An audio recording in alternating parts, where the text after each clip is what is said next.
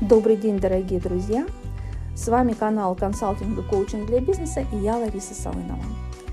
В рамках э, канала я буду вас знакомить с великими гуру менеджмента, с их книгами, с цитатами из книг. И сегодня книга Ричарда Темплера «Правила менеджмента. Как стать эффективным руководителем или как ведут себя успешные руководители». Именно об этом пишет Ричард Темплер – мы сегодня рассмотрим одно из правил поведения успешного руководителя, которое гласит «позвольте команде ошибаться». Есть одна старая китайская пословица, которая звучит примерно так. «Расскажи мне, и я буду помнить это в течение часа. Покажи, и я буду помнить в течение дня. Дай мне сделать самому, и я запомню это на всю жизнь». Точно сказано.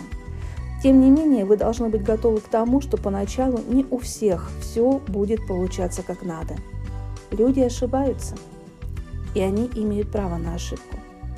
Любой родитель помнит тот день, когда его двухлетний малыш пытался самостоятельно налить себе в чашку сок. Закончилось это так, как и должно было закончиться – большим пятном на скатерти – Наверное, вы тоже когда-то стояли рядом со своим ребенком, пряча за спиной кухонное полотенце, потому что знали, он обязательно все разольет. Вытирать придется вам. Но когда-нибудь он научится наливать себе сок, а пока ему важен сам процесс, и вы должны позволить ему через это пройти.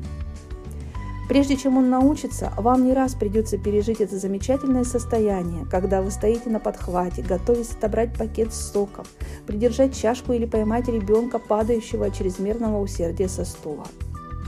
Я не хочу сказать, что все в вашей команде ведут себя как малые дети, но вообще-то так оно и есть. Только вы им об этом не говорите.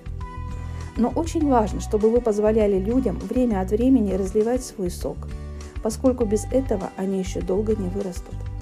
При этом у вас всегда должно быть наготове кухонное полотенце. И не нужно никого наказывать. Лучше похвалите.